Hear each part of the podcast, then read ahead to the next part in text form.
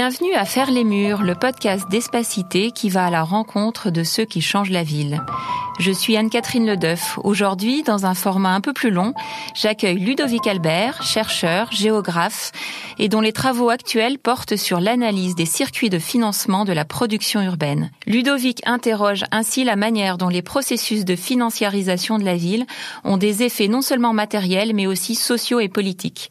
Bonjour à tous. Bonjour Ludovic. Bonjour. Ludovic, tout d'abord, euh, peux-tu nous dire pourquoi et dans quel contexte général tu as pu t'intéresser à ce concept de financiarisation de la ville? Oui, alors, euh, bon, ce, ce concept, moi, je, je, pourrais plutôt préférer l'appeler financiarisation de la production urbaine. Euh, je vais m'en expliquer et ça tient cet intérêt à deux raisons, mais qui ont en fait un, un même point de départ. Euh, par financiarisation de la production urbaine, euh, j'entends la manière dont des, euh, capitaux et des acteurs qui sont liés au marché financier s'impliquent dans la production urbaine, c'est-à-dire dans la création, dans la conception et dans l'exploitation de formes bâties ou non bâties, par exemple de, des logements, de l'immobilier collectif ou aussi des centres commerciaux. Et ce qu'il apparaît quand on étudie ce processus de financiarisation de la production urbaine, c'est qu'il redéfinit euh, les régimes de propriété. Or, on sait que les régimes de propriété euh, ont euh, des, répercussions tant sur les espaces, urbains notamment, que sur les sociétés. Et c'est là où il y a, deux facteurs là qui, rendent l'analyse de ce processus intéressant. Tout d'abord parce que si on altère les régimes de propriété, c'est-à-dire la manière dont on distribue l'accès au sol, eh bien, on conditionne, on prédétermine les formes qui sont bâties, les usages qui sont permis, quelles activités y ont lieu. Euh, bref, euh, ici, là, se, joue un, enjeu de, euh, de distribution d'une ressource extrêmement importante dans nos sociétés, qui est euh, l'accès à l'espace. Donc ça, c'est un premier élément. Et on le sait bien quand on est un, un ménage, euh, que les conditions pour accéder à une maison quand on veut en être propriétaire, et donc on va négocier euh, ce droit-là auprès d'un banquier pour avoir un prêt, sont pas du tout les mêmes que les conditions que l'on aura si on cherche à obtenir un logement social auprès d'un bailleur. Donc c'est un premier enjeu, hein, euh, s'intéresser au régime de propriété, à leur transformation, c'est pour comprendre la transformation de l'accès aux espaces. Mais par ailleurs, on sait que dans des euh, démocraties capitalistes comme la nôtre, c'est-à-dire où la puissance publique garantit la possibilité de faire le commerce des biens immobiliers, de la propriété privée en général, mais aussi des biens immobiliers. On peut vendre ou acheter sa maison, on peut la louer. Eh bien, euh, ce, cette manière de procéder euh, autorise ou permet à des propriétaires euh, d'accumuler de la richesse. Et euh, les travaux des économistes, par exemple, là, qui sont bien connus comme ceux de Thomas Piketty, montrent que l'immobilier, avec les actifs purement financiers, sont euh, euh, partie prenante ou un aspect extrêmement important de la distribution des richesses entre les groupes sociaux. Donc dans les deux cas, que ce soit euh, pour leurs effets sur les espaces ou sur euh, la richesse des populations, quand on étudie comment la financiarisation altère les régimes de propriété, fondamentalement ce qu'on ce qu'on interroge, c'est la reproduction des inégalités socio-spatiales, comme celle d'accès au logement, et de richesse. Bref, c'est euh, des enjeux d'équité, de justice spatiale qui sont au, cœur de cet agenda de, de recherche et de l'intérêt qu'on peut avoir à analyser cette financiarisation de la production urbaine. Alors, tu, tu as commencé à t'y intéresser il y a quelques années, euh, trois, quatre ans peut-être, peut-être plus, plus. Oui, euh, c'est un agenda au très long cours. Est-ce que tu peux nous dire pourquoi justement à ce moment-là, en termes de, de contexte, tu as considérer que cette approche-là peut-être évolué, basculé euh, Qu'est-ce qui a été ce point de départ en termes de dynamique que tu as pu observer dans les travaux que tu menais préalablement? En quoi c'est nouveau en quelque sorte? Euh, Oui, alors euh, il y a euh, donc ça n'est pas je vais, je vais, répondre en plusieurs temps. Ce n'est pas si nouveau que ça, après tout, la, la financiarisation de la production urbaine au sens d'acteurs des marchés financiers euh, qui viennent se porter acquéreurs de, de biens immobiliers. Euh, on le retrouve au 19e siècle, les compagnies d'assurance qui euh, acquièrent euh, des immeubles haussmanniens, les travaux de Haussmann ou des grandes villes européennes qui sont financés à partir de prêts qui proviennent pas de la banque classique de dépôt comme on la connaît, mais à travers des obligations sur les marchés financiers. C'est très ancien. L'essor de la bourse au XIXe siècle, c'est lié à l'essor d'un compartiment qui était celui, euh, enfin d'une classe d'actifs qui était celui de l'immobilier, de la fabrication des canals, des canaux, pardon, et puis des chemins de fer. Donc c'est une histoire ancienne et qui remonterait en fait euh, avec la création des marchés financiers. Mais là aujourd'hui, il y a quelque chose de particulièrement intéressant, c'est que depuis la fin des années 70, puis de manière croissante dans les années 90 et maintenant euh, à la suite de la crise de 2008, on a eu le renforcement euh, de, de, de sociétés que j'appelle, qu'on appelle des gestionnaires d'actifs, qui se tournent vers les marchés financiers, qui est un marché dans lequel euh, on a des détenteurs de capitaux qui cherchent à accumuler, à croître cette euh, masse-là, euh, en vendant des titres financiers. Et ils sont tournés vers ces investisseurs qui peuvent être donc des compagnies d'assurance, des fonds de pension, des fonds souverains. Vous savez, c'est ces fonds qui appartiennent à des pays qui ont des excédents de revenus, par exemple la Norvège ou les, pays euh, Émiratis ont des fonds souverains associés à la rente des, à la vente de l'hydrocarbure et ils cherchent à le réinvestir euh, pour continuer à accumuler à partir de cela. Puis il y a aussi des ménages, hein, des ménages euh, relativement aisés, voire les super riches, là les 1%, qui euh, aussi ont de l'argent à investir. Donc on a sur ces marchés financiers une manne euh, de capitaux prêts à investir et il y a des sociétés financières qui ont créé des filiales, on appelle ça des gestionnaires d'actifs, qui ont dit bah, mettez-en, euh, mettez une partie de cet argent dans la production urbaine, dans des réseaux de transport, des réseaux de télécom, du logement, de l'immobilier de bureau. Donc ça s'est renforcé euh, euh, depuis les années 90, euh, en particulier avec à mesure qu'il y a eu des politiques publiques très explicites en faveur de ce circuit de financement à la fois parce qu'il s'agissait de financer la production urbaine, mais aussi pour d'autres enjeux plus économiques.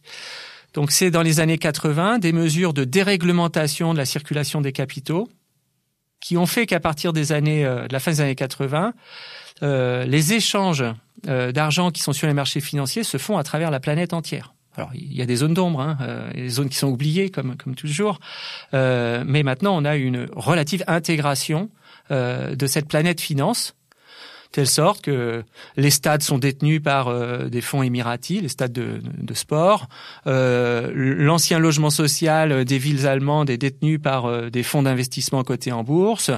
Euh, et on peut imaginer euh, euh, plein d'autres formes d'investissement qui ont lieu. Donc il y a une mondialisation, hein, une intégration au niveau euh, international de ce circuit de financement. Qui repose donc sur des politiques publiques explicites, donc des politiques, j'ai dit financières, on dérégule la circulation des capitaux, mais aussi des politiques qui visent à arrimer ces circuits euh, des marchés financiers dans la production urbaine directement. En France, c'est dès les années 70 euh, et puis euh, ça a été renouvelé à la fin des années 90 et au début des années 2000. Euh, L'État, en particulier, à travers le travail du législateur, qui propose des lois encourageant le, les foncières cotées en bourse ou pas cotées en bourse, ainsi que des fonds d'investissement qui vont investir dans de l'immobilier pour par exemple 10 ans. Euh, et l'État a accordé des exemptions fiscales pour renforcer ce circuit-là. Donc c'est vraiment une politique publique explicite et les raisons euh, qui, qui, expliquent ce soutien euh, des États qu'on retrouve hein, euh, euh dans les pays anglo-américains, dans les pays d'Europe de l'Ouest, mais aussi on a travaillé au Mexique, en Inde, au Brésil. Et il y a maintenant tout un arsenal juridique qui a été mis en place de ces véhicules défiscalisés euh, avec des exemptions fiscales. Euh, ça, ça renvoie à, à, à, plusieurs objectifs.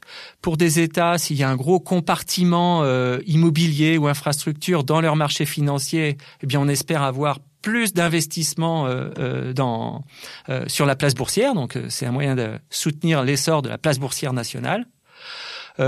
Euh, ça c'est plutôt au ministère euh, euh, des Finances qui pense à ça. au ministère de l'économie, on se dit ben, c'est de la création d'emplois quand même s'il y a tous ces circuits de financement, ce circuit de financement financiarisé hein, qui, qui, va sur les marchés financiers. On peut espérer qu'il va y avoir de la construction, donc des emplois euh, dans le BTP, qu'il va y avoir aussi des emplois dans les services immobiliers, parce que contrairement à un petit propriétaire qui va faire une prise en charge assez importante peut-être de son bien quand il le loue, euh, les gestionnaires d'actifs euh, eux, ils vont avoir tendance à tout externaliser. Et puis, euh, on se dit aussi, dans un raisonnement un peu plus large, que ça va régler ou contribuer à régler euh, le manque de logement ou permettre dans l'immobilier non résidentiel à des entreprises d'être locataires et donc à, plus consacrer euh, leurs fonds propres ou leurs leur capitaux propres à acheter de l'immobilier, mais à investir dans leur appareil de production.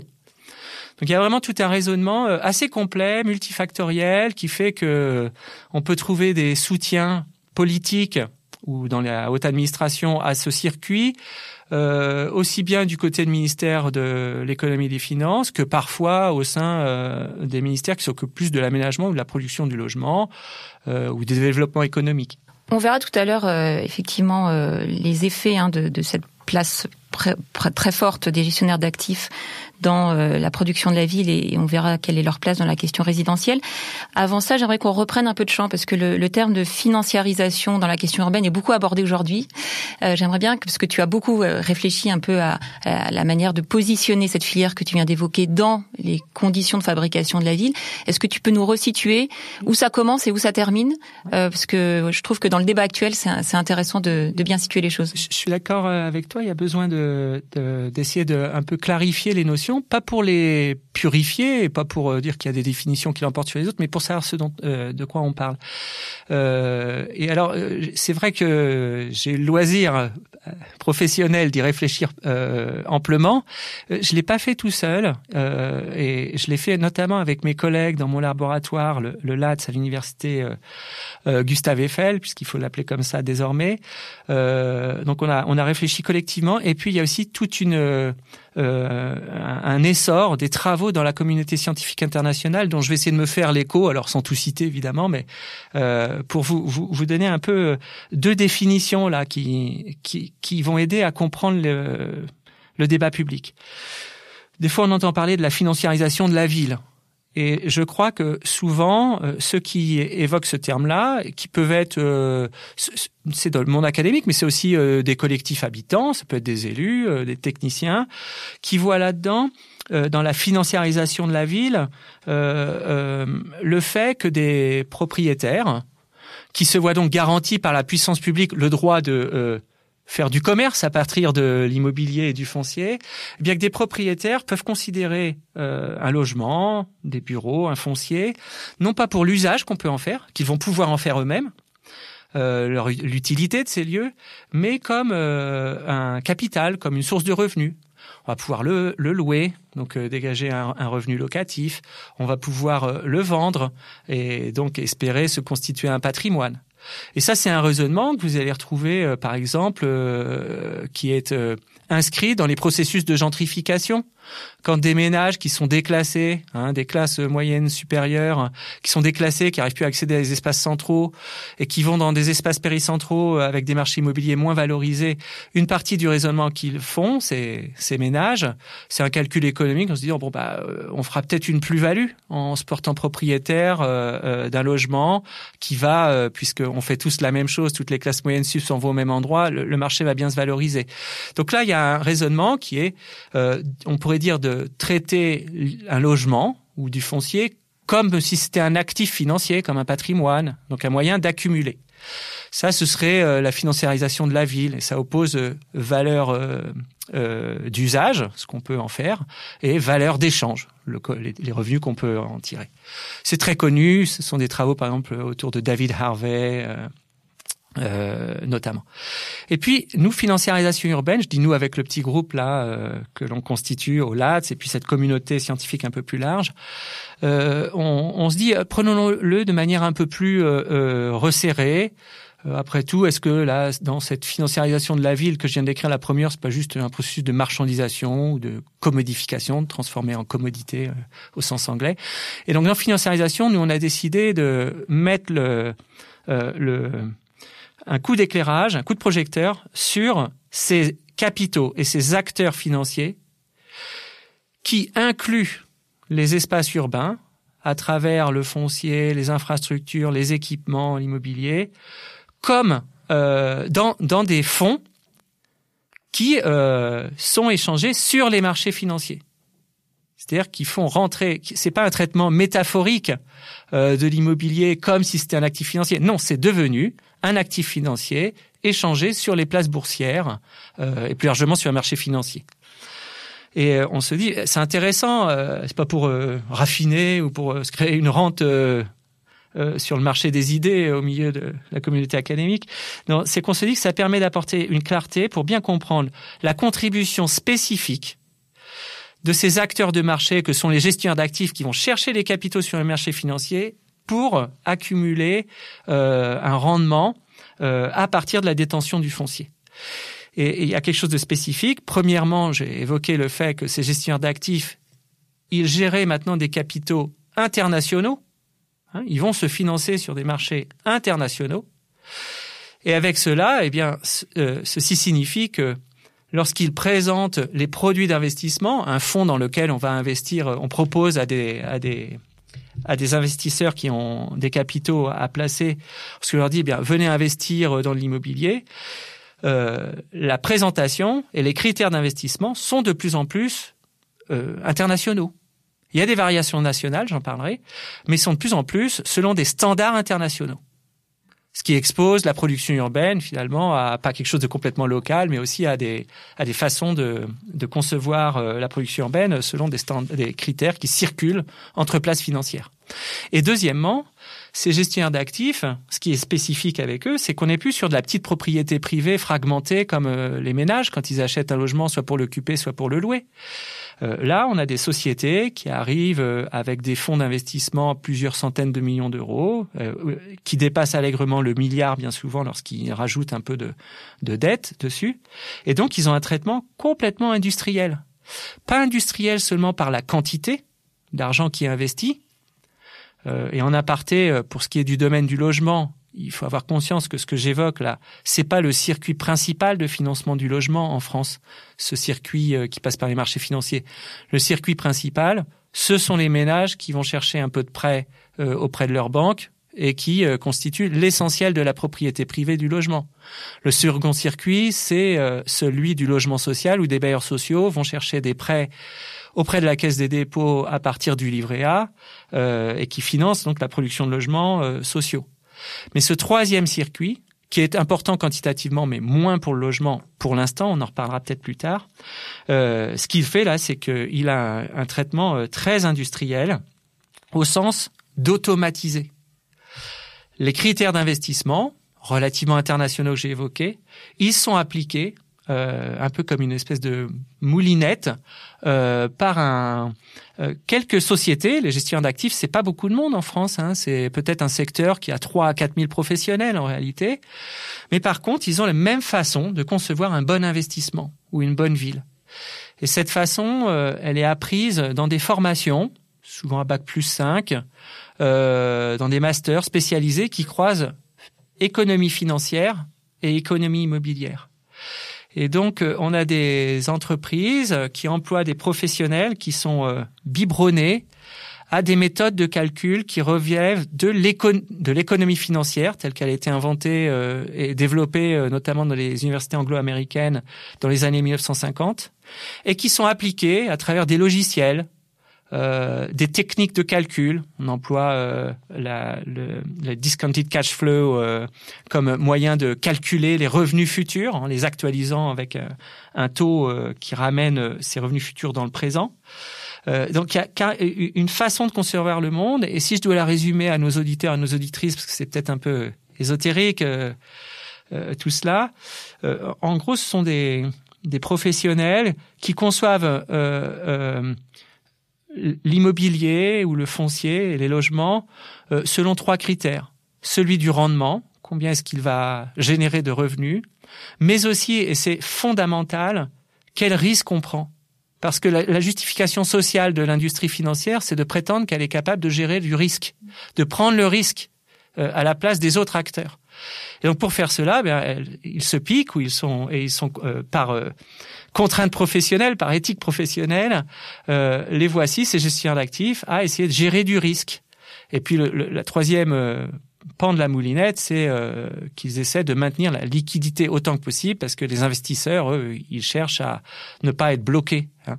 Alors cette façon de voir le monde, justement, enfin, c'est extrêmement explicite ce que tu viens de nous indiquer. C'est un référentiel de gestion quelque part qui est totalement courant, banal dans les circuits, euh, on va dire euh, effectivement de marché traditionnel, et qui dans le domaine de la ville va peut-être surprendre effectivement un certain nombre d'acteurs qui n'ont pas ces référentiels-là euh, en tête.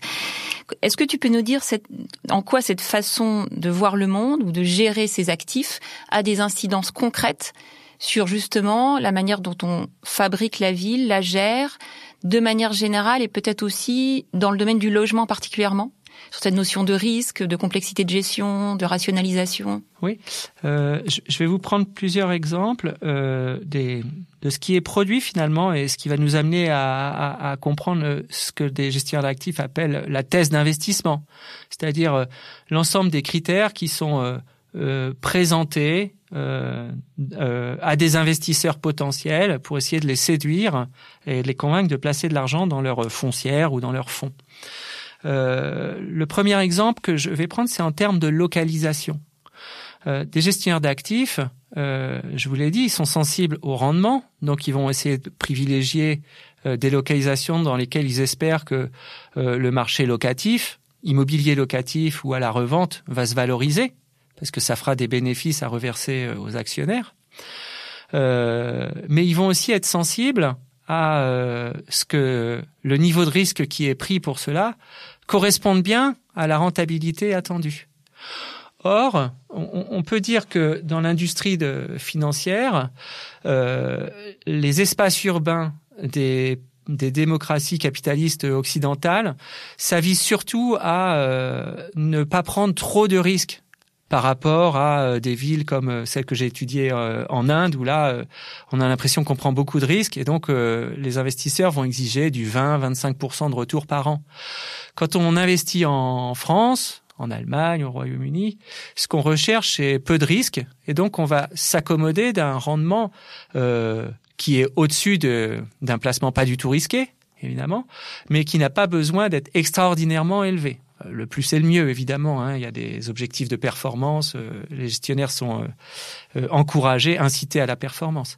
Mais donc, ce qui va compter, c'est de prendre pas trop de risques. Et, qu'est-ce que c'est ne pas prendre trop de risques pour un gestionnaire d'actifs? Eh bien, c'est évaluer les risques collectivement sur ce qui apparaît risqué ou pas. Et euh, ces gestionnaires d'actifs, ils ont tendance à considérer collectivement, il y a tout un discours de justification, de légitimation, euh, qui est présenté comme si c'était une réalité objective hein, euh, des, marchés locaux. Eux, ils ont tendance à considérer que les métropoles sont des espaces pas trop risqués ou moins risqués et qui justifieraient bah, qu'on ait un rendement moindre que dans des, villes soit petites ou moyennes ou dans des villes de pays émergents. Donc il y a un premier effet, je viens de vous l'indiquer euh, aux auditeurs, aux éditrices, euh, c'est une concentration spatiale très forte des investissements. C'est un circuit qui est hyper sélectif géographiquement. C'est entre les espaces urbains, hein, euh, à l'échelle d'un pays, mais c'est aussi au sein des quartiers d'une agglomération, avec une concentration très forte dans certains territoires, plutôt centraux et péricentraux. Euh, alors, ça va dépendre aussi de quel type de segment, dans quel type de segment on investit. Quand ils investissent dans des dans du commerce, euh, les centres commerciaux sont aussi en périphérie. Hein. Mais pour ce qui euh, d'un très général, c'est quand même un très fort tropisme euh, métropolitain. Un deuxième effet, euh, c'est sur ce qui les formes bâties qui sont produites. Tout d'abord, j'ai évoqué que ces gestionnaires d'actifs, ils lèvent des fonds qui sont euh, volumineux en, quantité de, de montant à investir. Or, une équipe de gestion d'actifs, ça peut être trois ou quatre personnes dans un bureau qui ont euh, la responsabilité de gérer plusieurs centaines de millions. Donc, on peut s'imaginer que pour des raisons d'économie d'échelle ou de temps, euh, on va privilégier des très grandes surfaces, des investissements très coûteux. Pas question, il y a des exceptions, je vais en parler sur les, les domaines d'extension dans le logement notamment euh, de ce circuit-là. Dans l'ensemble, on a des, gestionnaires d'actifs qui préfèrent euh, euh, placer, acquérir des biens à 10, 20, 30 millions quand on est en région, et puis à, dans, à la centaine de millions d'euros quand on est en Île-de-France. vous voyez que tout de suite, ça conditionne la taille des opérations. Donc ça a des effets matériels parce que ces gestionnaires d'actifs privilégient les grands, grands projets. Euh, 20, 30 000, 100 000 mètres carrés, euh, ce qui va aider à comprendre un peu le, le, le type de biens dans lesquels euh, ils investissent. C'est mon troisième exemple. Euh, ces gestionnaires d'actifs, ils sont très sélectifs sur le type de produits dans lesquels euh, ils vont placer leur argent.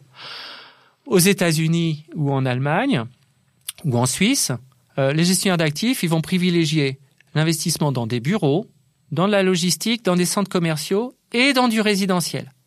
Mais plutôt du résidentiel, euh, de l'immobilier collectif de centre-ville. Hein. Donc ils soutiennent bien ce processus de métropolisation. Euh, en France, euh, et c'est là où j'aborde la question plus spécifique du logement, ce circuit financiarisé, alors même que les compagnies d'assurance avaient acheté beaucoup de logements résidentiels, notamment dans la ville haussmanienne à la fin du 19e siècle, à partir de la fin des années 90, ils ont vendu l'essentiel de leur euh, logement. On est passé, sur les travaux de certains collègues, de 2 millions de logements à même pas 200 000 aujourd'hui.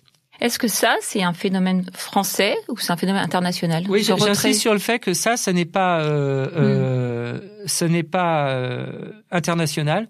C'est bien, on le retrouve surtout en France. Euh, alors, il y a certainement un inventaire à faire dans d'autres pays, mais euh, moi, je le vois principalement en France. Ils ont eu des déboires, euh, les gestionnaires d'actifs en France, parce qu'ils ont été exposés à ce qui a été appelé le scandale de la vente à la découpe dans les années 2000 où euh, des locataires qui se voyaient, euh, euh, qui voyaient leur, les biens des gestionnaires d'actifs vendus étaient soumis au risque de perdre leur logement parce qu'ils n'avaient pas les moyens d'être les premiers acquéreurs. Et du coup, ça a quand même beaucoup grincé et ça a exposé cette, ce secteur d'activité à un risque de blâme public donc d'image et aussi à du contentieux, hein, enfin euh, notamment. Et puis il y a aussi euh, euh, cette industrie la gestion d'actifs qui est sur des toutes petites équipes et qui se sont dit il est quand même plus simple de louer un bien à une seule entreprise pour 40 000 mètres carrés que d'avoir un millier de locataires. Hein, donc il y avait des économies d'échelle à, à produire.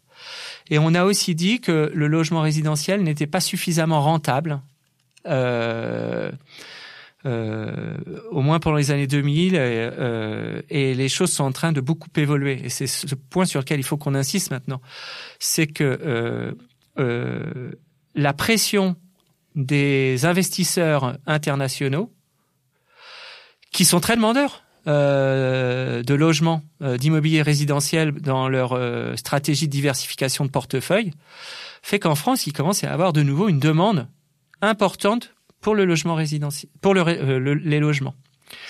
Ça frémit, euh, et d'ailleurs, des acteurs de la puissance publique ne sont pas euh, indifférents à cela. En France, c'est quand même un serpent de mer déjà que les exécutifs essaient de faire revenir les institutionnels dans le logement. et puis il y a eu un acteur qui est proche de l'État, enfin qui fait partie de l'État, qui est une filiale de la Caisse des dépôts et consignations, qui euh, essaie de convaincre à la fois le législateur de fournir des conditions euh, intéressantes euh, pour les investisseurs euh, des marchés financiers et aussi qui essaie de convaincre ces investisseurs des marchés financiers de revenir dans le logement, euh, par exemple à travers le logement intermédiaire, la création d'un fonds de logement intermédiaire pour des compagnies d'assurance, des institutionnels. ça, c'est un projet qui a remis sur le devant de la scène le logement, ici le logement qu'on dit abordable, euh, comme euh, une possibilité de diversifier euh, les investissements. On, reviendra tout à l'heure hein, sur les perspectives du retour des investisseurs dans, dans le secteur dit intermédiaire. Je voudrais qu'on revienne sur un, des, des, des, analyses que tu, que tu livres dans tes travaux sur les, les effets d'influence. Tout à l'heure, tu évoquais les effets d'influence de ces modes et ces, ces, ces ces référentiels de gestion dans la forme urbaine, la localisation. Il y a aussi euh, euh, des choses que tu dis autour de l'influence des différents univers professionnels, euh, les promoteurs, les aménageurs, qui internalisent ah les critères de gestion, non seulement d'investissement mais aussi de gestion de ces gestionnaires d'actifs, et qui a des effets en chaîne, en tout cas dans le domaine économique, qui sont très puissants. J'aimerais bien que tu reviennes sur sur cet aspect-là aussi. Oui. Alors ça, c'est des travaux qu'on a menés notamment avec Antoine Guironnet, où on s'est intéressé à observer euh, non pas seulement comment fonctionne ce secteur de l'investissement, donc euh, qui était une espèce d'étude euh, un peu du fonctionnement d'un secteur d'activité assez classique. On a regardé comment ces capitaux se connectaient en France euh, avec les opérations d'aménagement, avec la production euh, euh, urbaine concrètement. et puis j'ai, on a fait la même chose au Brésil avec d'autres collègues en Inde. Bon, je peux pas citer tout le monde, mais c'est un effort collectif où on a observé des processus similaires. Et ce, ce que l'on observe, c'est qu'on a des gestionnaires d'actifs très souvent qui ont tendance à être assez, j'allais dire discrets euh, dans la production urbaine euh, parce qu'ils sont assez réticents à euh, se montrer ou s'exposer directement auprès des collectivités et que par ailleurs, bah, ils arrivent toujours un peu en aval. ce sont les clients finaux qui vont acheter les immeubles, mais les droits à construire sont négociés par les promoteurs avec des aménageurs en France et sous le regard des techniciens de l'aménagement dans les collectivités et des élus. Donc il y a une bataille qui se joue pour l'accès au foncier, qui est menée, qui est conduite par les promoteurs, en pensant à la revente auprès de ces gestionnaires d'actifs. Finalement, ces derniers ont peu de raisons de s'impliquer directement, ils ont des porte-paroles. Les promoteurs, mais aussi euh, les commercialisateurs, euh, qui euh, sont souvent euh, consultés par les, les, agences de développement économique ou les aménageurs pour savoir bah, finalement est-ce qu'il y a un marché pour construire tel type de, de surface? Et donc les commercialisateurs qui sont censés avoir une bonne idée de ce qu'est le marché fournissent des évaluations de, de, nombre de mètres carrés, de prix de sortie.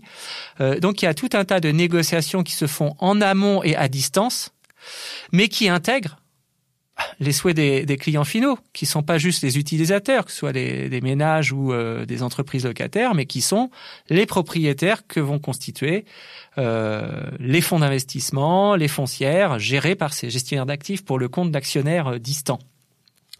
Donc oui, il y a bien une division des tâches qui entraîne la percolation de ces attentes, de ces prérequis, de ces thèses d'investissement dans la production urbaine. Après, on pourrait s'interroger, tu me poseras peut-être la question euh, euh, plus tard, je fais, je le jeu des questions et des réponses tout à coup, euh, sur comment les collectivités locales négocient ou s'accommodent de ces critères d'investissement? Euh, ça, on pourra peut-être y, réfléchir, même s'il euh, y a peut-être une réflexion plus large à avoir sur le rôle de la puissance publique au sens large dans le l'essor de ce circuit de financement. Alors justement, j'aimerais qu'on revienne à cette question du dialogue avec la puissance publique, à la fois l'État. Tu évoquais tout à l'heure le rôle d'incitation euh, de l'État à faire. alors je reviens sur la question du logement, avec effectivement ce vieux sujet du logement locatif intermédiaire. Donc il y a ce rôle de l'État qui encadre, qui soutient, qui incite. Euh, il y a aussi la question des collectivités locales. Mmh. Euh, comment ont-elles conscience de ces mécanismes que tu évoques, euh, justement, puisque tu évoquais la, la discrétion euh, des mmh. gestionnaires d'actifs dans, dans, la, dans la production, pour autant avec ce rôle d'influence très fort. Donc, jusqu'où les collectivités ont conscience de ces mécanismes? Jusqu'où est-ce que ces collectivités locales intègrent elles-mêmes, euh, via leurs aménageurs, euh, les règles de gestion et d'investissement de, de, ces gestionnaires d'actifs? Euh, donc jusqu'où ont-elles conscience mmh. Et quand elles en ont conscience, comment ces collectivités réagissent? Est-ce qu'elles sont dans l'invitation et l'incitation d'une certaine manière comme l'État le fait euh, pour partie? Ou est-ce qu'elles essayent de réguler, d'encadrer, de maîtriser ces phénomènes? Mmh. Alors, les, les, collectivités comme l'État, euh, c'est un champ dans lequel il y a des, sous-organisations qui sont en lutte pour définir euh, ce que doit être la politique publique. Donc on ne peut pas les traiter de manière euh, complètement homogène. pour ce qui est de l'État, dont on a insisté sur le rôle important qui est important sur les deux types de financiarisation. Important parce que l'État est central dans la garantie des droits de propriété et leur commerce, donc la financiarisation au sens large, euh, soutient finalement à des processus d'accumulation de tout propriétaire, par tout propriétaire, et aussi, euh, je l'ai dit, euh, la financiarisation au sens euh, restreint de ce circuit qui s'appuie sur les marchés financiers. Bon, donc l'État fait cela. Ça ne veut pas dire qu'il n'y a pas de de contestation, y compris au sein de l'État, des bouts de l'État, notamment euh, euh, au sens large euh, des élus euh, et, des, et, une autre administration qui serait plutôt favorable à, à sortir le foncier ou au moins une partie du logement de relations de marché sont pas forcément très favorables. Hein. donc c'est contesté quand même. C'est pas un, un, champ euh, homogène. On a des luttes. Pour les collectivités territoriales, c'est la même chose. Euh, toutes les collectivités territoriales ne sont pas euh, euh, n'adoptent pas les mêmes positions face à ce circuit de financement. Et par ailleurs, au sein des collectivités, il peut y avoir des positions qui sont tendues ou de, des, des, désaccords. Je vais m'en expliquer. La collectivité territoriale, euh, donc je pense surtout là aux intercos hein, et puis aux, mairies qui ont quand même des compétences en matière d'aménagement, de politique du logement qui sont importantes. Euh, elles, se retrouvent euh, face à des acteurs de la, ça n'est pas la seule à agir dans la production urbaine. Hein. Elle ne se contente, ce n'est pas elle qui construit la totalité des logements, qui les finance, qui les gère. Euh, on est face à euh, une production urbaine qui est maintenant euh, très fragmentée, dans lesquelles il y a des acteurs privés, des associations, euh, des ménages, qui sont des, des, acteurs importants. Donc c'est il y a des ressources, mais qui sont très fragmentées. Et la collectivité, elle a une capacité, c'est d'essayer de mettre un peu tout ça en musique. Donc elle a des ressources pour le faire qui sont juridiques. Elle a le plan local d'urbanisme, le permis de construire, l'urbanisme opérationnel. Elle a des contrats, des, opérations qu'elle peut gérer. Elle a des connaissances et du personnel. Donc elle a un savoir. Euh, elle a surtout euh, quelque chose de très important du capital politique, des ressources politiques. Elle a des élus qui peuvent aller convaincre les autres parties prenantes de par la légitimité de l'élection. Et elle a des ressources financières pour financer euh, des équipements, euh, pourrait financer du logement, euh, aussi à travers des subventions. Donc, elles sont ces collectivités amenées à développer des politiques de développement urbain, de production urbaine, avec des acteurs qui sont fragmentés, qui ont des ressources, mais elle en a aussi. Et, le, et ce qu'elle a devant elle, c'est plusieurs circuits de financement elle peut décider de s'appuyer sur un circuit euh, qui va chercher sur les marchés financiers. Elle peut s'appuyer sur des bailleurs sociaux. Elle peut s'appuyer sur euh, euh, des ménages. Il y, a, plein de façons de financer la production urbaine.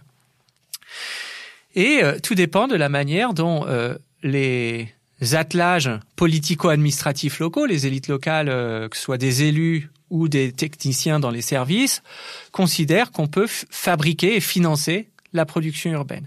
Pour certaines collectivités, on voit pas de problème avec euh, un circuit financiarisé. Ces gestionnaires d'actifs, ils vont contribuer à développer de nouveaux immeubles, à soutenir le développement économique, à loger des entreprises, des commerces, bah, de plus en plus des, des résidences. Ça tombe bien parce qu'il semble y avoir un manque de logement. Donc il y a des collectivités qui s'en accommodent tout à fait et qui vont entrer, euh, qui vont euh, ajouter leurs propres ressources politique, financière, réglementaire pour soutenir ce circuit. Euh, Peut-être l'archétype, c'est euh, la, la, métropole de Lyon, sur laquelle a travaillé notamment mon, mon collègue Antoine Guironnet, euh, qui a mis en place un ensemble de dispositifs pour que les services de l'aménagement, du développement économique soient proches euh, et comprennent les attentes des investisseurs, en se rapprochant donc des commercialisateurs, en se rapprochant des promoteurs, pour bien comprendre leurs critères et essayer de les séduire. Et ça, vous, ça va parler peut-être à vos auditeurs et auditrices.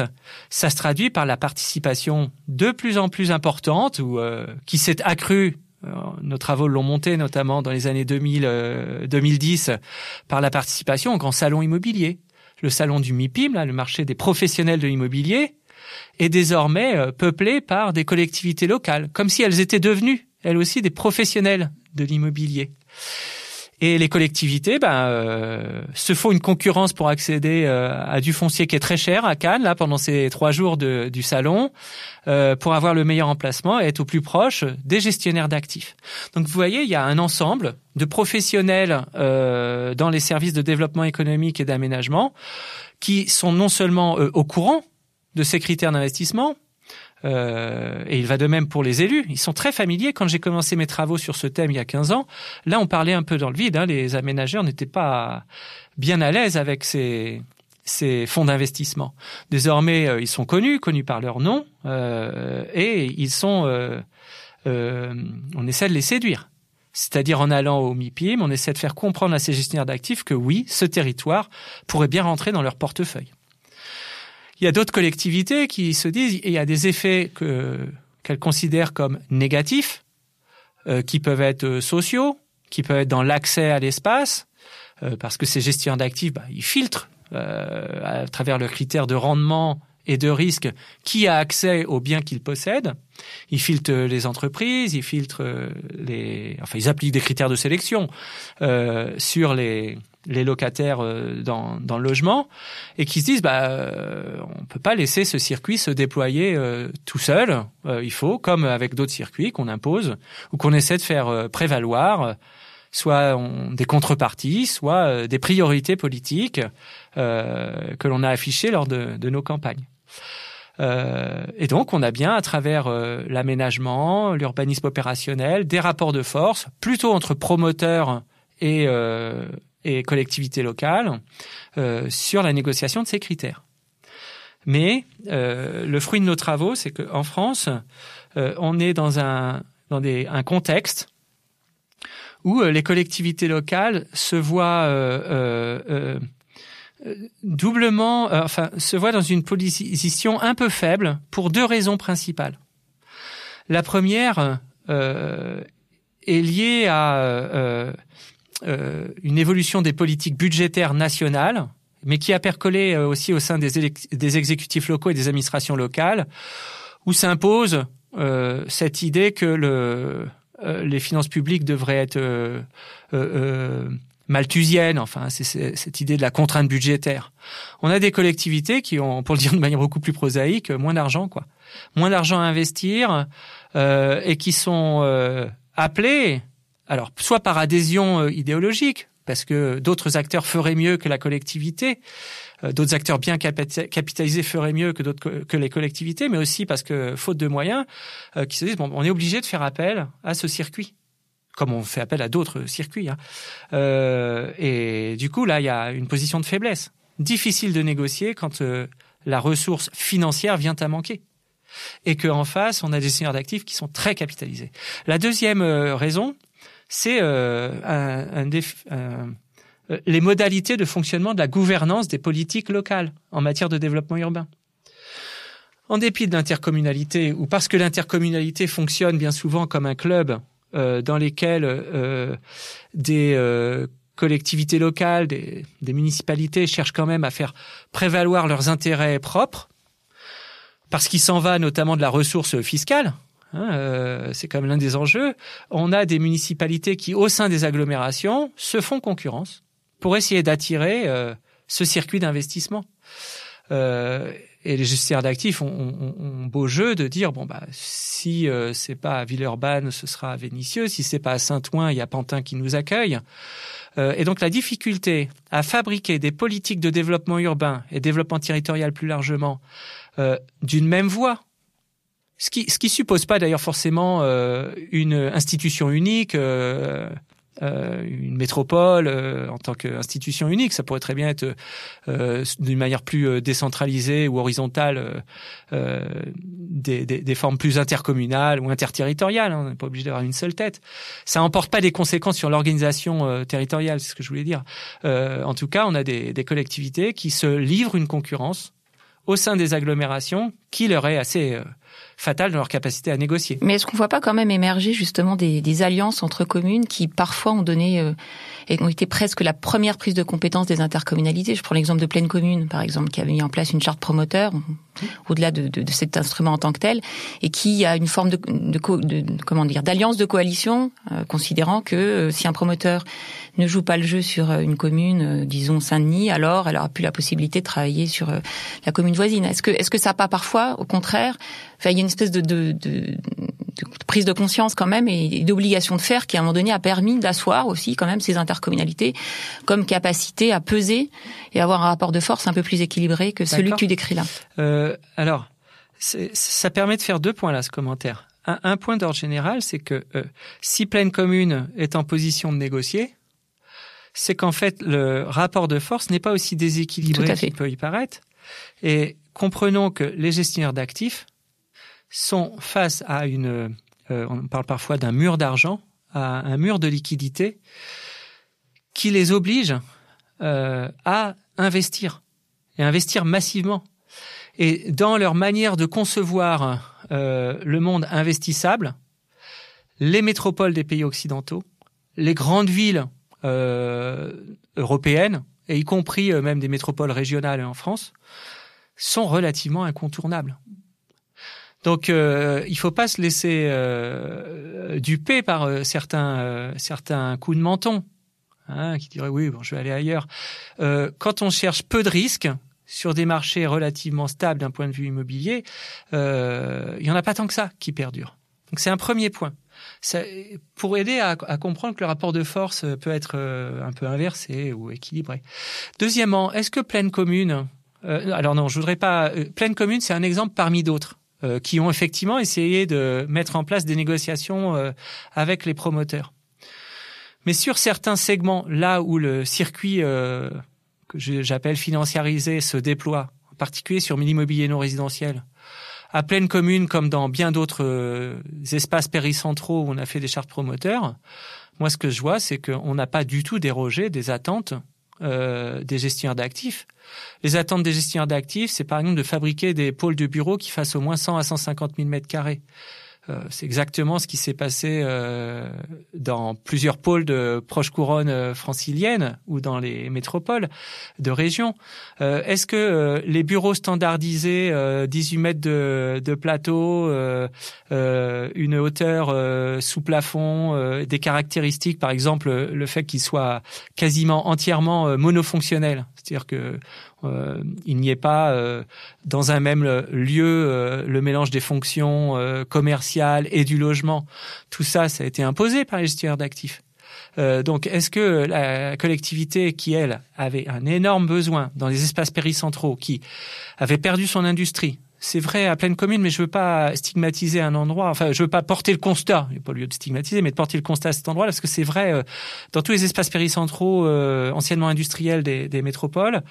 Euh, quand il y a eu désindustrialisation, après l'échec des efforts de réindustrialisation, il est apparu que ce circuit de financement qui apportait de l'immobilier d'entreprise était celui qui permettait euh, euh, de, transformer l'espace qui était de plus en plus en friche, de faire entrer de la fiscalité locale et puis de créer de l'emploi. Pas forcément pour les populations locales.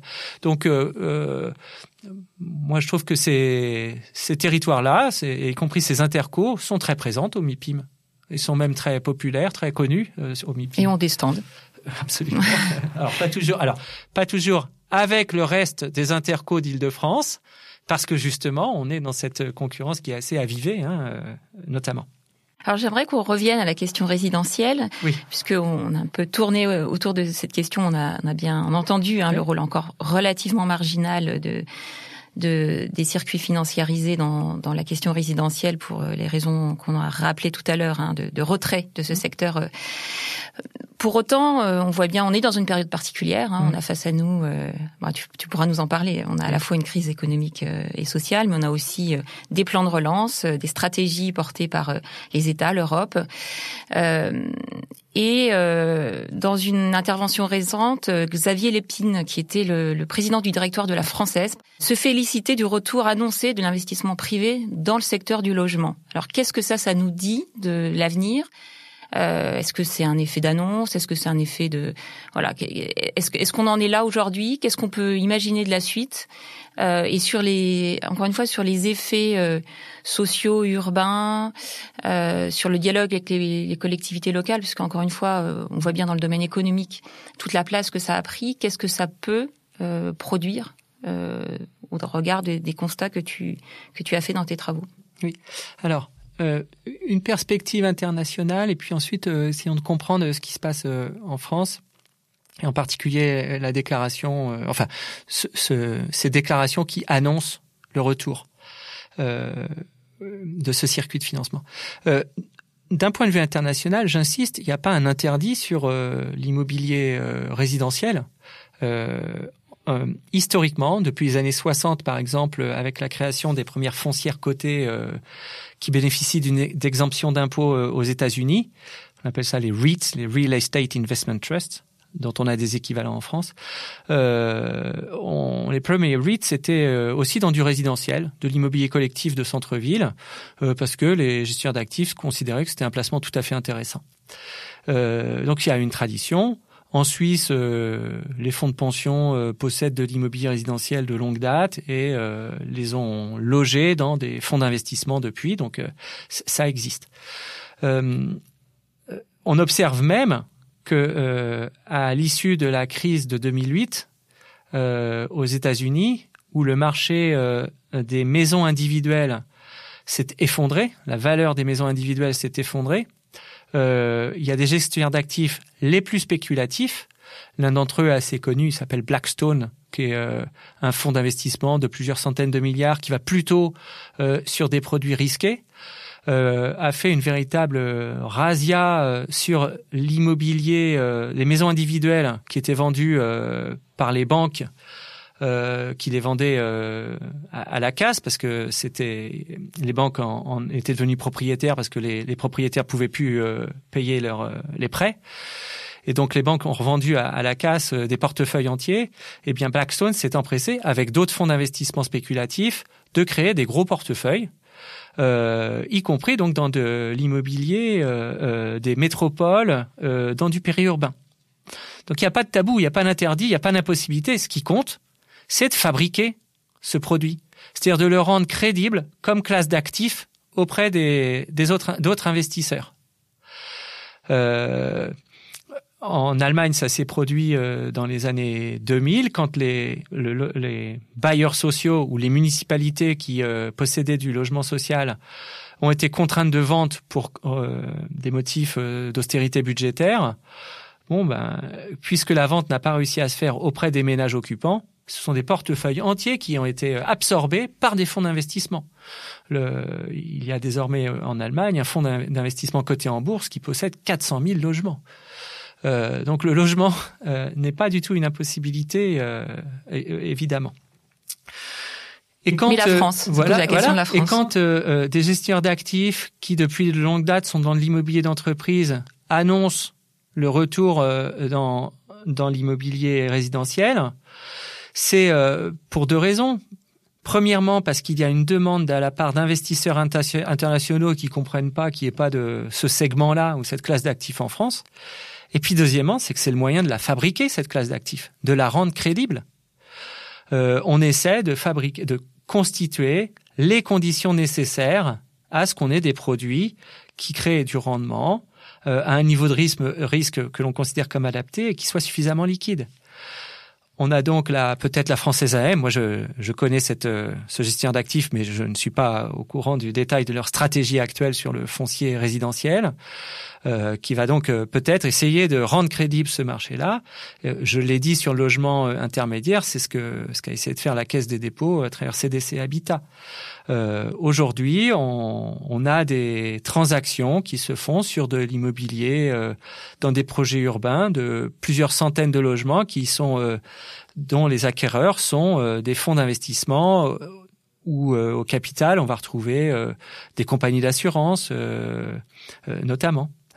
Donc, euh, euh, il y a, euh, c'est à l'œuvre depuis le milieu des années 2010 en France. Ça traduit un processus international, comme je l'ai expliqué, qui est un peu plus ancien. Et puis il y a les effets de la crise que l'on connaît aujourd'hui. donc moi je lis pas du tout dans le dans l'avenir. ce que j'observe, c'est que pour les gestionnaires d'actifs qui sont très exposés à l'immobilier d'entreprise, il y a quand même une, une inquiétude. Euh, des entreprises qui vont plus où les salariés vont plus au travail, euh, dans les bureaux, je veux dire, euh, qui privilégient le télétravail, ça va peut-être réduire finalement la demande. Euh, hein, ils se font ces calculs-là quand même euh, pour des bureaux, des clients qui font plus de l'e-commerce que d'aller dans les boutiques. Est-ce qu'il était encore bien intéressant de développer des centres commerciaux alors que les centres commerciaux ont un, des, taux de croissance euh, des revenus euh, euh, du commerce qui sont très très bas déjà. Donc on s'interroge, il y a un peu un effet de stupeur, on attend de voir. Pour l'instant, il n'y a pas une crise, une grève des locataires massive. Hein, c'est trop tôt probablement, il n'y a pas eu des impayés trop massifs pour l'instant. Et par ailleurs, les locataires en résidentiel, il y a eu un mouvement là, notamment aux États-Unis, de, de grève des loyers. Ça n'a pas beaucoup pris en réalité. Euh, au moins, euh, alors très clairement en France, hein, il n'y a pas eu de.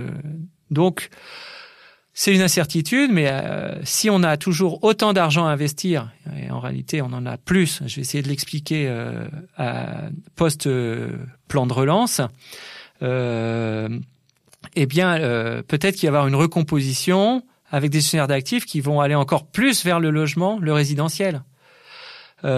Qui lui offre des perspectives. Bien sûr, c'est très fragmenté. il va falloir gérer beaucoup de locataires. Euh, mais peut-être que le rendement sera à la hauteur, surtout si on investit dans des marchés qui continuent de se valoriser, les espaces péricentraux euh, des grandes villes.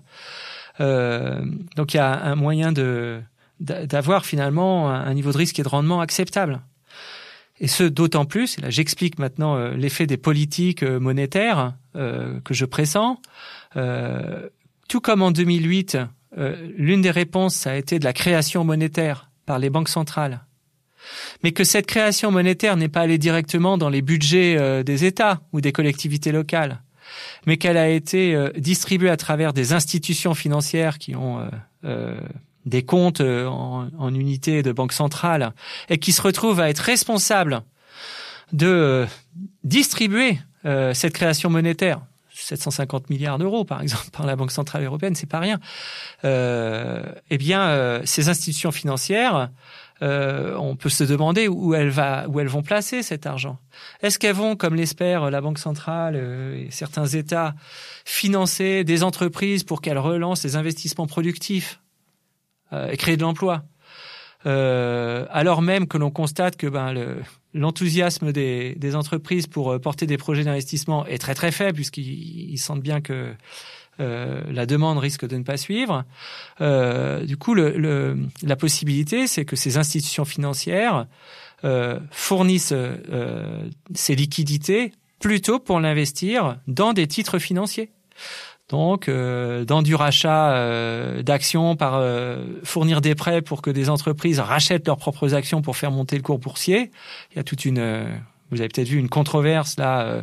le gouvernement prétend qu'il va interdire ce genre de, de pratique euh, ou espère l'interdire. Euh, et puis, bien, parmi ces investissements, il y a bien sûr les investissements dans l'immobilier.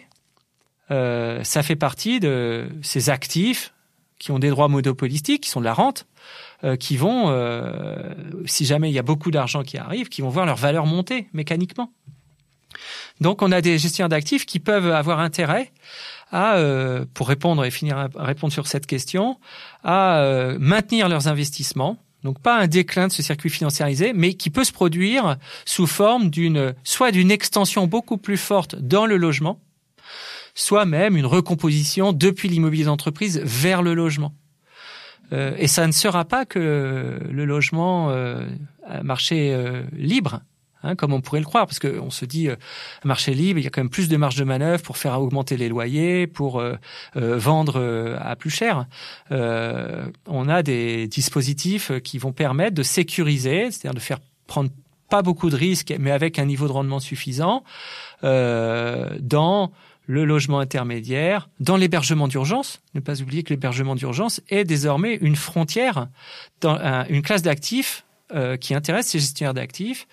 Euh, Avec l'exemple de CDC Habitat. Euh, oui, il y a eu un fonds, le fonds Hémisphère, qui a racheté une soixantaine d'hôtels Formule 1, notamment en périphérie de villes ou de villes moyennes, dont le groupe Accor voulait se débarrasser pour y loger des populations qui ont droit à, à l'hébergement d'urgence donc peut-être des sans domicile fixe, mais aussi euh, ça participait, me semble-t-il, sous réserve d'une étude plus profonde, plus approfondie. Il y a quelques articles dans la presse, mais là j'ai pas travaillé spécifiquement là-dessus, euh, qui visait aussi, c'était aussi une politique de gestion euh, des migrants, hein, de la pollution migrante, pour la répartir euh, bah, dans toutes les villes de France qui ont un, un Formule 1 ou qui avaient un Formule 1. Hein. Donc c'est un moyen de, gérer cette politique migratoire. Mais c'est aussi peut-être le logement social. Euh, au Royaume-Uni, ce qui est devenu le logement abordable, ce qui est appelé maintenant le logement abordable. Euh, on a des collectivités péricentrales de métropole, donc qui ont une très forte pression foncière, euh, énorme processus de gentrification très actif, qui essaie de monter des fonds avec des gestionnaires d'actifs pour essayer de faire que pendant 10 ou 15 ans, des logements construits sur le foncier public bah, soient à des, à des loyers un peu modérés, quoi. Et ensuite, bon, avec revente à terme, ce qui permettra aux gestionnaires d'actifs d'avoir touché et de reverser à leurs actionnaires un loyer régulier garanti quasiment par la puissance publique, tout en faisant une, une plus-value financière à la revente. Ça, c'est quelque chose euh, qui pourrait très bien se produire en France, d'autant que euh, maintenant on évoque euh, que le, financement du logement social pourrait de plus en plus reposer sur la vente des logements HLM. Pourquoi pas les, pour l'instant tout le monde, enfin une partie du, du milieu du logement social euh, et, y compris les organisations qui sont le plus à la pointe de la vente euh, disent non, c'est, on va le vendre plutôt aux ménages occupants, on va pas faire des plus-values extraordinaires. Mais pourquoi ne pas imaginer prochainement que la vente se fasse dans des fonds dans lesquels rentrent des gestionnaires d'actifs qui sont en partenariat évidemment avec les, les bailleurs sociaux. Et on aura maintenu euh, une forme d'économie mixte. Alors peut-être j'aimerais qu'on revienne sur cette question-là parce que tu l'as abordé assez rapidement sur cette notion de rente foncière, c'est-à-dire le modèle économique des, des investisseurs dans ce couple loyer euh, valorisation foncière. Qu'est-ce qu'on peut en dire dans le domaine du logement, dans le cas où effectivement euh, cette filière-là se développerait dans le domaine du logement, sur les effets d'accélération euh, de mécanismes économiques? on, a un débat bon, au sein de la communauté académique entre des lectures d'économistes orthodoxes et puis d'autres qu'on dit plus hétérodoxes, dont, dont je fais partie, mais, mais qui traversent aussi l'action publique. Euh, et en particulier euh, des professionnels de l'immobilier qui ont avoir des positions assez différentes de collectifs qui euh, visent à l'accès au logement. sur, sur, sur cette manière de concevoir le rôle de la de la production immobilière et des services immobiliers dans la création de richesses. Pour certains, c'est l'immobilier, c'est un secteur qui crée de la richesse. Euh, quand on fabrique euh, des logements, euh, on va créer un bien qui va ensuite être vendu et il y a eu du travail qui a été impliqué, qui est rémunéré. donc là, il y a une création de richesse. Euh, quand on gère des logements, on rend un service, on permet à des locataires, par exemple, d'avoir euh, un service de nettoyage qui ramasse les poubelles, euh, euh, d'entretien, etc. Donc il y a eu du travail et à ce titre, les professionnels immobiliers disent on crée de la richesse. On est un secteur qui produit de la richesse. Il y a une autre façon de voir les choses, euh, c'est de dire que cette production de richesse sur la totalité des revenus qui sont créés dans ce secteur-là est très marginale et qu'en fait, ce qui est, euh, euh, ce qui se produit, c'est pas de la création de richesse majoritairement. Il y en a bien un petit peu puisqu'il y a eu du travail euh, qui permet à des détenteurs de capitaux d'en extraire un petit surplus. mais en fait, ce qui rémunère l'essentiel des, des investisseurs, c'est pas le travail, c'est le fait qu'ils détiennent un droit monopolistique sur un lieu et que ce lieu, il y a des agents économiques qui sont, parce qu'ils n'y ont pas accès autrement qu'en payant, euh, qui vont accepter de se départir d'une partie soit de leur économie, soit de leurs revenus. Euh, et donc, c'est pas de la création de richesse, c'est une redistribution de la richesse qui a été créée par ailleurs, euh, mais qui est transférée des locataires vers les propriétaires. Euh, et ça, quand euh, on tire des revenus euh, de titres monopolistiques sur un, un, bien, on appelle ça une rente en économie. Euh, et donc, euh, et moi j'ai plutôt le sentiment que c'est ce qui l'emporte. On est face à une économie très rentière, majoritairement rentière. Euh, ça resterait à calculer euh, finement, hein, évidemment. Euh, et les gestionnaires d'actifs ne s'y sont pas trompés. Ce qu'ils viennent chercher, c'est une rente qu'on l'on puisse revendre comme telle sous forme de titres financiers. Donc euh, il y a ce débat parce que si c'est une rente, c'est-à-dire qu'en fait il n'y a pas eu de travail, c'est juste euh, une propriété que la puissance publique reconnaît à des propriétaires privés et le droit de commercer dessus, bah, il y a peut-être d'autres usages à faire. Euh, du, sol. Peut-être qu'on peut considérer qu'il y a d'autres modes d'allocation de, l'usage de ces sols que euh, le fait que des propriétaires trient en fonction du risque et du rendement euh, qui a, a, le droit d'y accéder. Ça pourrait être des décisions euh, plus communes euh, dans l'attribution. Euh, le logement social, il contribue un petit peu à faire ça. Il y a bien un petit peu de la location, Euh, mais quand même, pour une partie, il n'y a pas de d'accumulation capitalistique. On n'a pas le droit de s'enrichir quand on est un bailleur social ou de manière très limitée, au moins pour l'instant en dessous de 1%, de 1%, tu m'avais expliqué. 1,6. Donc euh, bon, c'est pas négligeable, hein, 1,6% quand euh, un, investissement pas risqué, ça rapporte zéro. Ça fait un écart euh, qui est tout à fait intéressant. Hein. Bon, mais en, en tout cas, on a des initiatives qui se multiplient pour extraire le foncier ou au moins une partie du foncier de ces relations de marché qui alimentent par hypothèse, ou comme je viens essayer d'expliquer, des rentes, des situations de rente, et qui donc ne créent pas de richesse, mais la redistribuent, euh, et amène à sa concentration vers certains groupes sociaux qui bénéficient in fine euh, de la propriété privée euh, du logement. Dans le circuit des, que j'ai décrit de la gestion d'actifs, ce sont des ménages très aisés où au moins des 10 à des déciles, 10 ou 20 les, les populations parmi les 30% les plus riches des pays développés. Et surtout, on a même envie de dire, quand on regarde les travaux euh, de Piketty, et d'autres, hein, euh, ça, m'embête d'ailleurs de ne faire un focus que sur ce nom qui est, très connu, euh, ça bénéficie aussi beaucoup aux, aux super riches. Donc il y a une redistribution c'est une espèce d'impôt à l'envers, euh, la propriété euh, euh, telle qu'elle fonctionne actuellement, quand on extrait une rente de ce type-là.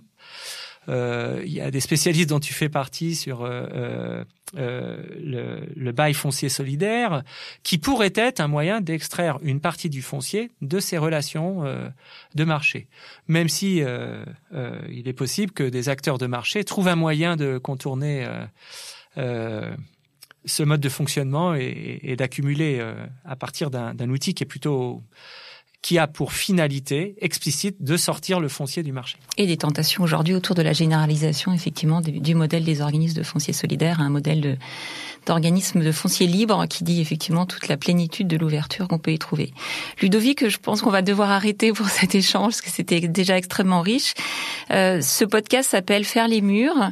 Alors si tu devais faire le mur pour une cause, quelle serait cette cause? Alors euh, donc moi je, je, je je souhaite pas livrer euh, mes causes personnelles, d'autant que je suis pas certain que je sois bien un exemple euh, en termes d'investissement. Mais ce terme-là, je, souhaitais le discuter euh, autour de deux points. Premièrement, en tant que chercheur, j'aimerais bien partager avec vos auditeurs et auditrices le fait que pour moi, la priorité en tant que chercheur, c'est pas de faire le mur, c'est pas de quitter un lieu sans autorisation, de sauter le mur, c'est d'essayer de me maintenir ou de nous maintenir collectivement dans un lieu qui s'appelle l'université publique et euh, dans un mode de faire, un modus operandi qui est celui de l'exercice des libertés académiques, euh, qui est le gage d'une forme d'indépendance et qui permet de produire les savoirs euh, critiques, notamment sur la production urbaine que j'essayais de partager avec vous. Or, au moment où je vous parle, précisément euh, aujourd'hui, euh, l'université publique, comme d'autres services publics, euh, est soumise à un train ininterrompu de contre-réformes, je pense qu'il faut les appeler comme ça, qui met à mal les libertés académiques. Et donc la pensée la, possibilité d'exercer une pensée émancipatrice. Euh, actuellement est discutée la loi de programmation pluriannuelle de la recherche qui va à l'encontre euh, de la création de postes pérennes et de financement pérennes que toute la communauté scientifique euh, appelle. Donc, plutôt que de faire les murs, moi, j'aimerais bien rester dans les murs et dans des murs qui permettent de continuer ce travail-là. Le deuxième point, je serai rapide parce que je vois bien que le, temps passe, mais c'est que en, tant qu'analyste de la production urbaine, et donc moi j'ai le sentiment, euh, j'observe des effets qui paraissent socialement et environ environnementalement régressifs, euh, liés à une urbanisation dont j'ai expliqué qu'elle était plutôt euh, adossée à des mécanismes d'accaparement de la richesse, la discussion qu'on vient d'avoir sur la ronde foncière. Et plus généralement, hein, quand on voit la manière dont le monde social et le monde naturel est recouvert par le champ de l'économie et des processus d'accumulation capitaliste, euh, moi je crois qu'il y, y a, une priorité importante ou plutôt que d'en faire les murs, c'est pas que pour aller faire, que pour aller euh, soutenir une cause, c'est que c'est le moyen euh, d'arriver à euh, déstabiliser euh, une forme d'extraction euh, capitaliste prédatrice qui tait les souffrances sociales, qui qui ne permet pas non plus de de lutter contre l'épuisement des ressources naturelles, en essayant eh bien de créer un rapport de force. Faire les murs, moi je l'entends comme construire des barricades. Euh, parce que on a, je crois, de la part de, c'est nos analyses, euh, y compris de la, de la communauté euh, scientifique, qui montrent que euh, remettre en cause ce capitalisme prédateur, y compris financiarisé que je viens d'évoquer, euh, ça va pas se faire sans autorisation. Il va falloir l'obtenir face à des groupes sociaux et des organisations qui ont un intérêt à ce que ces frontières d'accumulation euh, continuent de s'étendre. Euh, et ça me permet de, de, de, reboucler. Donc, pour instaurer ce, avec le premier point, c'est que pour instaurer ce rapport de force, euh, eh bien, je crois que, euh, enfin, j'ai la faiblesse de penser euh, que la communauté scientifique euh, a besoin qu'on maintienne les moyens d'une production et de pouvoir énoncer des savoirs critiques ces deux combats, euh, en tant que chercheur et en tant qu'analyse de la production urbaine, pour moi, se retrouvent bien dans cette idée de euh, faire les murs, mais peut-être de manière un peu détournée par rapport au, sens euh, commun.